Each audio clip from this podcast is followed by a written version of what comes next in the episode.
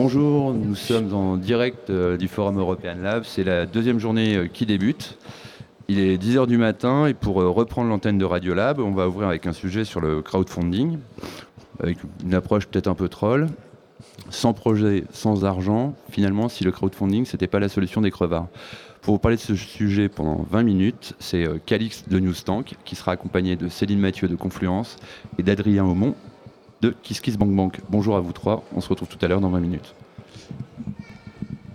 Bonjour à tous. Euh, donc, euh, on se retrouve sur euh, donc, cette deuxième journée d'European Lab. sujet ô combien intéressant et, et, un petit peu trop court pour le développer en 20 minutes. donc, le crowdfunding est, est-il la solution des crevards? Donc, avec moi pour en parler, j'ai euh, donc euh, Adrien Aumont qui est euh, cofondateur de la plateforme de financement participatif KissKissBankBank. Bonjour à tous. Et Céline Mathieu qui est cofondatrice de l'agence Co-Influence qui est donc une agence de conseil en fundraising. Bonjour. Alors dans un premier temps, je viens de sortir deux mots qui sont peut-être un peu flou et, euh, euh, qui se mélange. Euh, je, voulais, demander donc à Céline de faire le distinguo entre fundraising, mécénat, financement participatif. Comment est-ce qu'on on peut les distinguer sans justement les mélanger?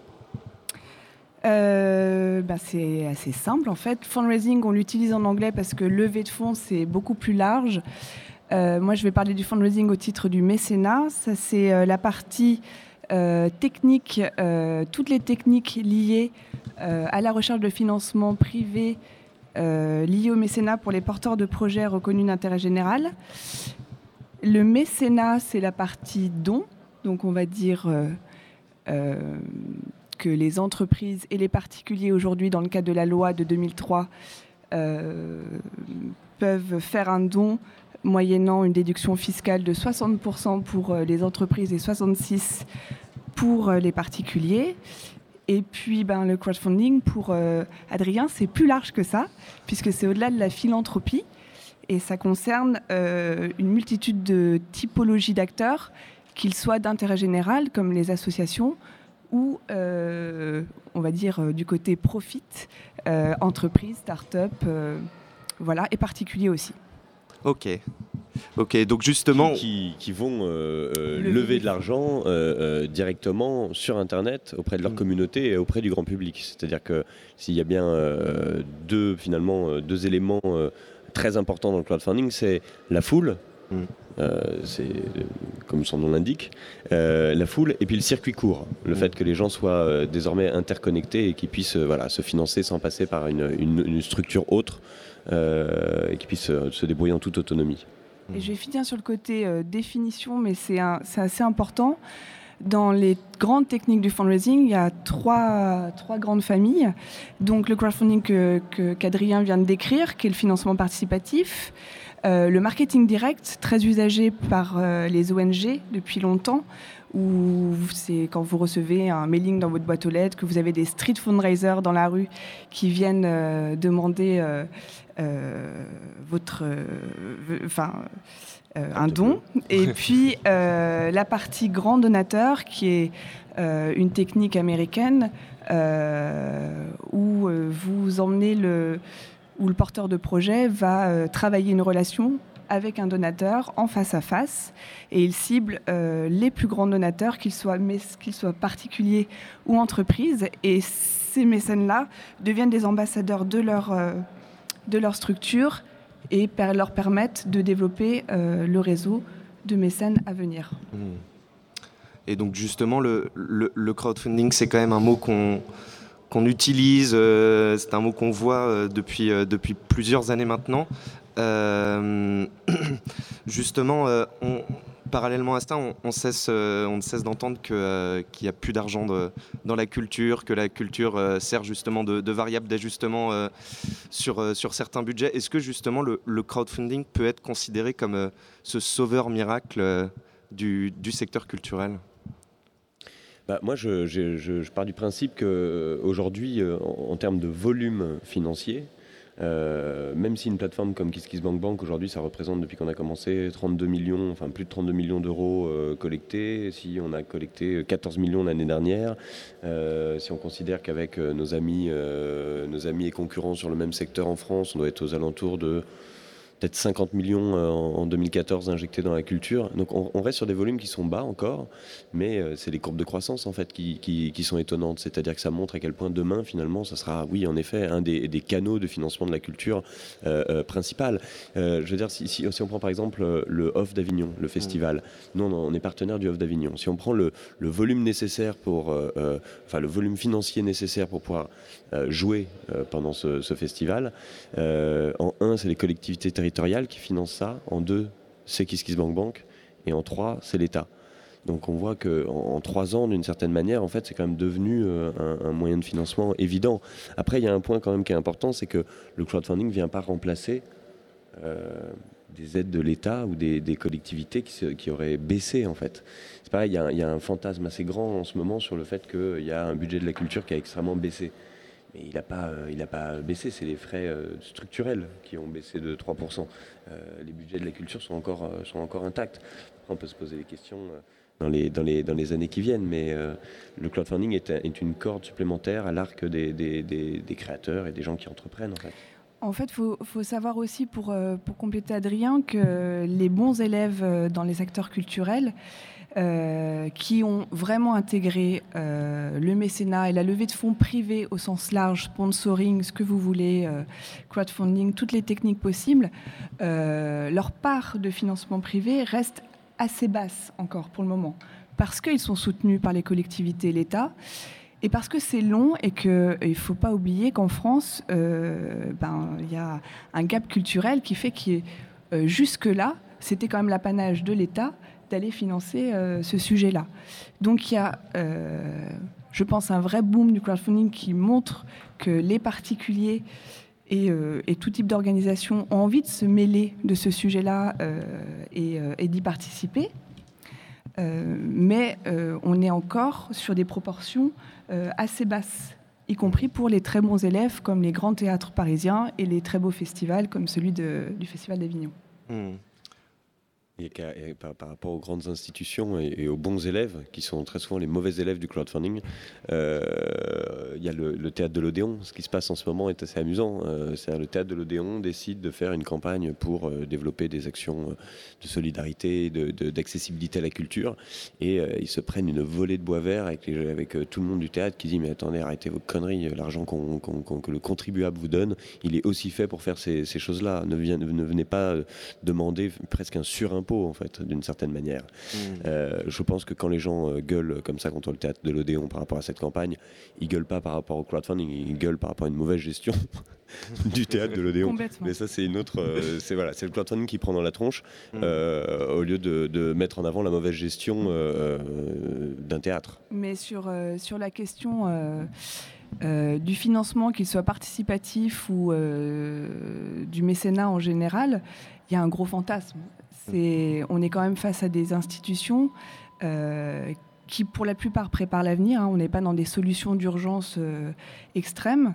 Euh, de toute façon, s'ils étaient dans l'urgence, ça ne marche pas. Parce qu'il faut absolument s'informer, se former, préparer, avoir une vision de ce qu'on veut. Évidemment, une belle histoire à raconter, qu'on soit sur le crowdfunding ou sur une démarche de grand donateur. Euh, et tout ça, c'est quelque chose que les porteurs de projets souvent euh, ignorent et imaginent trop souvent qu'on va être la solution euh, à court terme rapide à tous leurs problèmes. Or, il y, a du, y, a du job. Et il y a aussi du job sur leur positionnement stratégique, sur leur business model à la base. Mmh. Et ça, on ne peut pas répondre. en tout cas, nous, en développant donc des solutions de, levée de fonds, euh, on ne peut pas répondre aux, problèmes, profond de, structuration. Mais de, structuration, mais moi, c'est quelque chose qu'on voit pas que dans la culture d'ailleurs. Nous, on, traîne, on travaille dans, beaucoup, beaucoup de secteurs, et c'est quelque chose qu'on voit aujourd'hui. C'est, on est passé d'une fracture numérique à ce que j'appelle une fracture d'usage. C'est-à-dire qu'on est face à des gens qui ne savent plus utiliser les outils euh, qui sont à leur disposition. Euh, donc, on parle de gens qui savent pas bien utiliser les réseaux sociaux, euh, qui savent pas faire du crowdfunding et qui s'y intéressent comme ça vraiment de, de loin. le problème, en fait, c'est que c'est important de s'y intéresser dès aujourd'hui. Et quand, euh, pour reprendre l'exemple du, théâtre de l'Odéon, pour moi c'est une des plus grandes fractures d'usage qu'on puisse, euh, qu'on puisse montrer. C'est des gens qui ont décidé de développer sur leur propre plateforme leur propre outil de crowdfunding. Donc je ne sais pas combien de temps ils ont pris, euh, combien de budget ils ont pris pour fabriquer cet outil, mais c'est comme si nous, je décidais pour avoir des projets de théâtre sur KissKissBankBank de créer un théâtre. Euh, chacun son job. Quoi. mais, et là, tout d'un coup, on se demande pourquoi le théâtre de l'Odéon n'utilise pas déjà une plateforme. C'est comme si, euh, il y a 5 ans, ils n'avaient pas utilisé YouTube pour mettre des vidéos, mais ils avaient décidé de développer leur propre player. Donc là, par exemple, là, là, on est dans une fracture d'usage. Et cette fracture d'usage, elle se retrouve chez beaucoup de très bons élèves de la culture. Et ce qui est génial aujourd'hui, c'est que c'est les mauvais élèves dont l'image de, marque est plutôt forte, donc ils, pensent qu'ils peuvent euh, s'autonomiser dans la démarche. Et euh, en tout cas, moi, c'est quelque chose que je conseille pas du tout, euh, sachant qu'aujourd'hui, il y a une soixantaine de plateformes en France. Il y, a déjà de quoi faire. Et voilà, donc c'est voilà, pas la peine d'en rajouter, on va dire. je, leur conseille de faire du crowdfunding. J'aurais été ravi d'être consulté par le théâtre de l'Odéon, de pouvoir travailler avec eux pendant trois mois, définir une stratégie euh, de financement euh, pour, euh, pour les années qui viennent, etc. Mais bon, ils ont pensé que ça, ça se faisait plus facilement que ça, en effet, et qu'ils n'avaient pas besoin de conseils, pas besoin d'accompagnement.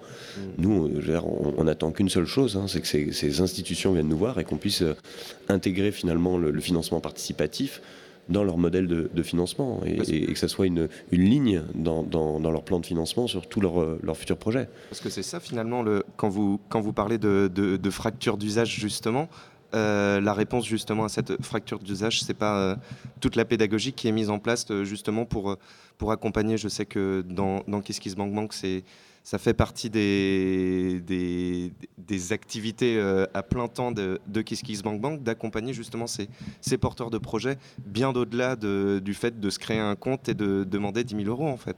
Ça fait partie de notre travail. Ça fait partie de notre travail. Après, notre travail s'arrête à, leur apprendre les réseaux sociaux, euh, leur apprendre à utiliser un logiciel, je, ne sais, je, ne sais lequel.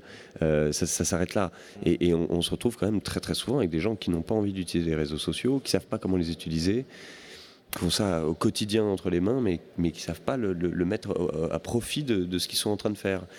Après, ça c'est pas c'est pas le boulot d'une plateforme de crowdfunding non plus de les prendre totalement par la main sur tous les outils. Après, il faut se poser la question de savoir comment on fait aujourd'hui pour euh, former les gens à ces, nouveaux outils. c'est une question cruciale et de société, hein. mm. au même titre que la fracture numérique il y a quelques années mm. était euh, un sujet de société. Pour moi, la fracture d'usage en est est un vrai sujet aujourd'hui. Mm. Si on veut pas laisser les gens sur le bas côté et, on s'en rend bien compte aujourd'hui. Si on ne sait pas utiliser ces réseaux sociaux, si on ne sait pas utiliser KissKissBankBank, Bank, bah, demain on est un laissé pour compte de ces, des nouveaux modes de financement.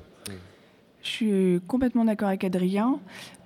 Par contre, euh, quand, on, quand un porteur de projet que, qu'on accompagne, nous, à Co-Influence, et qu'on accompagne sur vraiment euh, sa politique de mécénat au niveau de l'institution, et qu'on se dit, ensemble, euh, testons un projet sur une des plateformes de crowdfunding, donc KissKissBankBank par exemple, ce qu'on voit vraiment, c'est qu'ils ont besoin d'être accompagnés sur pourquoi je vais mettre un projet sur la plateforme, euh, euh, avec quel objectif financier, euh, qu'est-ce que je vais y raconter et qu'est-ce que je vais faire derrière. Parce qu'on fait une promesse, à partir du moment où on est en ligne et qu'on veut lever des fonds pour un projet, on fait une promesse après de garder un lien, d'informer, de réaliser évidemment le projet pour lequel ou le produit pour lequel euh, on demande un financement. Et tout ça, euh, ben, c'est du bon sens. Hein. Il n'y a pas besoin d'avoir fait euh, voilà, des années et des années d'études, mais on, ils n'y pensent pas. Et ça fait partie de la stratégie, je pense, du crowdfunding. Et, moi, ça ne fait pas partie forcément de, mon job. Donc, j'en profite là pour faire passer aussi un message et, qui est, voilà, je sais pas, une espèce de brief de base, un truc. et je sais qu'est-ce qui se développe aujourd'hui et tout le monde joue un peu le jeu on a vu d'autres plateformes qui ne l'ont pas fait et des, campagnes ratées. Et ça, c'est vraiment dommage parce que pour continuer, et c'est là où je, suis moi assez ravie de prescrire ce genre de, technique, c'est qu'au-delà de l'argent à lever, il y a vraiment plein d'avantages à, lancer une campagne. Tester son projet, euh, bon bah évidemment, mais euh, en termes d'image, en termes de communauté, créer sa communauté, l'agrandir, la connaître, parce que des fois on n'a pas idée de qui nous aimerait, qui nous suit au-delà de nos amis proches. Euh, pour nous, fundraiser et conseils en fundraising plus global, c'est hyper intéressant. Tu apprends, des tonnes de, choses. Très souvent, ce que, je, me dis, en fait, c'est qu'une campagne moyenne, c'est une campagne qui réussit à atteindre son objectif financier. Une très bonne campagne, euh, c'est quelqu'un qui réussit à obtenir son objectif, peut-être qu'il le dépasse même, sauf que derrière, en fait, il va trouver des gens qui vont venir travailler sur son projet, il va trouver des, peut-être d'autres partenaires financiers, peut-être qu'il va... et, puis il va réussir à... Il est parti seul et puis il finit à 500, 600, 1000. Euh, c'est plus qu'une histoire d'argent, c'est une histoire de plébiscite en fait. Et quand tu fais une super campagne, mais tu, récoltes des tonnes de choses qui n'ont rien à voir avec l'argent. C'est une question d'adhésion, c'est une question de, ça devient de la communication. Mais ça, ça, peut être une très très forte communication. Mais il y a un truc qui est amusant, c'est qu'il y a plein de gens qui viennent nous dire Moi, je vais faire une campagne de crowdfunding, j'ai pas besoin d'argent. Hein je viens juste pour la communication. Je sais pas, si tu n'as pas besoin d'argent, tu vas louper ta campagne parce que tu n'en auras rien à foutre. Et si tu loupes ta campagne, ça sera euh, l'inverse. Ce sera une mauvaise opération de communication. Le pire, en fait, dans le fundraising, c'est de pas avoir faim et de pas avoir besoin d'argent. Ça, ça se ressent et ça marche pas. Et tout le reste, tous les, bienfaits du crowdfunding dont on vient parler, ils les connaîtront pas parce qu'on on sent pas la vérité. Et en tout cas, ce que je voulais dire, c'est que c'est pour moi les, valeurs, euh, les valeurs les plus importantes du financement participatif sont là, sont sur tout ce qu'on peut développer au-delà même euh, de l'objectif financier à atteindre. Hmm. Alors justement, euh, Céline, tu, en as, tu en as parlé brièvement. Je voudrais revenir là-dessus. Aujourd'hui, on n'a pas besoin de regarder à l'international. Rien qu'en France, il y a une explosion du nombre de plateformes de financement participatif. Euh, ça peut être des plateformes euh, qui, euh, qui acceptent différents types de projets ou des plateformes qui sont plus spécialisées. Est-ce que quand on est un porteur de projet, il y en a tellement, on sait, ne sait pas où se tourner bah, c'est bientôt fini ça. Euh, c'est bientôt fini. On est, on est, on si on prend juste le modèle de, de, de KissKissBankBank, en tout cas le marché du, des contreparties, enfin du don en échange de contreparties, c'est plus l'année de la consolidation. Mm. Euh, pour employer des termes un peu, un peu business, un peu chiant, mais en gros, euh, en gros là, tous les petits vont tomber. Mm. les deux gros américains arrivent en Europe, arrivent en France, arrivent en Allemagne. En France, on a les deux euh, plus grosses plateformes euh, européennes et euh, les plus grosses plateformes derrière les deux plateformes américaines.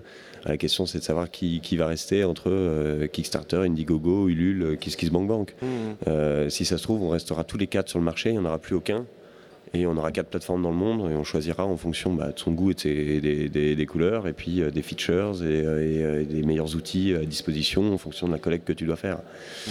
Donc on est plus dans une année de consolidation. Là où il y a une grande euh, euh, émergence de plateformes, c'est plus sur les nouveaux modèles de peer-to-peer lending ou euh, d'equity crowdfunding.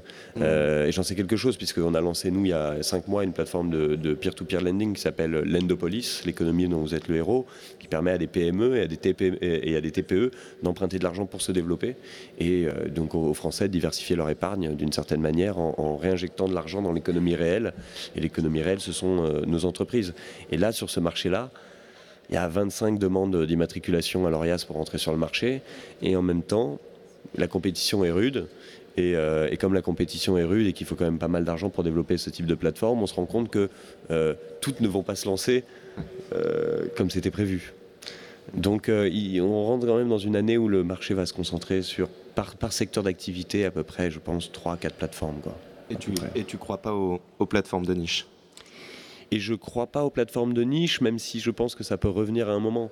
Je, veux dire, les, plateformes de niche, euh, crowdfunding pour les femmes, crowdfunding pour le sport, crowdfunding pour le machin. Tu trouves toujours des mecs qui trouvent un truc, euh, crowdfunding pour le, monde l'univers du cricket, quoi. Enfin, on va, finir avec des trucs complètement ouf. Euh, ça, ça marche pas. On est sur des business de volume. Tu es, obligé pour tenir debout, en fait, d'avoir tellement de projets. je rappelle qu'on fonctionne à la commission et on, fonctionne à la commission sur les projets réussis. Donc il faut faire beaucoup de volume pour, pour fonctionner. Mmh. Donc la niche, j'y crois moyennement et, très souvent, je, pense à cet exemple un peu du début des, plateformes comme euh, YouTube et Dailymotion. Il y avait euh, le YouTube euh, de la cuisine, le YouTube du, des, des, bigoudis, le YouTube de machin, etc. Et aujourd'hui, c'est devenu des chaînes sur YouTube. C'est-à-dire qu'on n'est pas à l'abri demain, en fait, plutôt, que d'avoir des plateformes de niche, d'avoir des zones en fait dédiées à des univers et à des tendances précises tenus par, euh, des, entrepreneurs même peut-être, mais directement sur nos plateformes. Moi, en tout cas, ce que je peux témoigner, c'est que des porteurs de projets euh, non-profit, pour euh, parler en anglais, c'est qu'ils ont des fois du mal à être sur la même plateforme que des porteurs de projets type profit. Et parce qu'en fait, ils n'ont pas les mêmes contreparties à proposer, même si la, déduction fiscale est une très belle contrepartie. Euh, ça ne suffit pas, c'est pas le principe du crowdfunding. Crowdfunding, on est vraiment dans un, on crée une relation, il y a du, cadeau, y a, voilà, et, et plus c'est euh, rigolo, créatif, original, machin, plus ça marche. Et pour certains projets, pour la recherche par exemple, moi, je travaille pour tous les domaines du secteur de l'intérêt général, donc au-delà même de la culture, euh, ça peut être gênant. Moi, je pose juste la question parce que honnêtement, c'est encore une fois pas ma partie. Je, je pense, j'y crois pas aux plateformes par thématique, euh, celle de l'humanitaire, celle de la recherche, celle de l'éducation, etc. Par contre, peut-être euh, jouer un, un affichage un peu différent sur le côté très philanthropique et le côté un peu euh, j'investis dans des startups, le côté, euh, euh, ben, comme tu disais, on, se prête entre particuliers, ou enfin voilà. Et c'est peut-être plus ça les thématiques. Mais tu peux pas mélanger, tu peux pas mélanger le, don en échange de contrepartie, le don pur, le peer-to-peer lending, l'equity crowdfunding. Tu mets pas tout ça sur une plateforme. On est les seuls dans le monde à avoir trois plateformes trois plateformes et avoir euh, eu la volonté de, faire trois propositions, trois services différents par rapport à des typologies de, de porteurs de projets extrêmement différents. On a choisi de faire trois plateformes. On n'a pas choisi d'en faire qu'une seule, ou dans laquelle on se baladerait en disant Attends, ici c'est quoi? C'est du prêt, c'est du don, c'est du don contre don Qu'est-ce que c'est exactement? Donc c'est bien plus clair si on partage. Ensuite, il faut quand même savoir un truc c'est que quand tu te retrouves sur KissKissBankBank et que tu as de la musique, du cinéma, du spectacle vivant, peut-être de l'agriculture, euh, peut-être des objets connectés, peut-être des jeux vidéo, etc. En effet, c'est des univers qui sont extrêmement différents. Nous, ça nous plaît de mettre tout au même endroit. Euh, on pense que c'est intéressant de mettre tout au même endroit. Après, pour qu'un créateur se dise j'ai pas envie, moi, euh, quand je fais du théâtre, d'être à côté d'un mec qui fait du hockey sur gazon. Ça me fait chier d'être. De, Mais ça, c'est quelqu'un qui n'a pas forcément compris nos plateformes. C'est quelqu'un qui croit que l'usage naturel, c'est de passer par la home page et puis de se dire alors aujourd'hui, je suis quoi? Je suis hockey sur gazon ou, je suis plus, euh, euh, je sais pas quoi, de, théâtre? Hmm. Ça ne marche pas comme ça. Les gens arrivent sur une page précise. Le, lieu de destination, c'est une page projet en fait. Hmm. C'est comme YouTube. Il faut être, il y a que les gamins de 7 ans euh, qui sont pas encore éduqués qui vont sur la homepage de YouTube pour choisir une vidéo. Personne ne fait ça. C'est pareil dans le crowdfunding. Tu passes par un blog, tu passes par Twitter, tu passes par, euh, voilà, par, tes amis, par de la recommandation sociale. Quoi. Ok. Bah écoutez, euh, merci beaucoup à vous deux de, de vos témoignages et de vos éclairages sur le, sur le financement participatif. Je pense qu'on aurait pu durer beaucoup plus de temps que ça. On a, en tout cas pas répondu très précisément à la question de troll, euh, de, savoir si c'est pour les crevards ou si c'est pour, euh, si pour tout le monde. le, truc est clair, c'est clairement pour les crevards et c'est aussi pour tous les autres. Euh, et on ne devient pas un crevard en faisant du crowdfunding. On l'est à la base. Et voilà. Merci, Merci. beaucoup. Merci.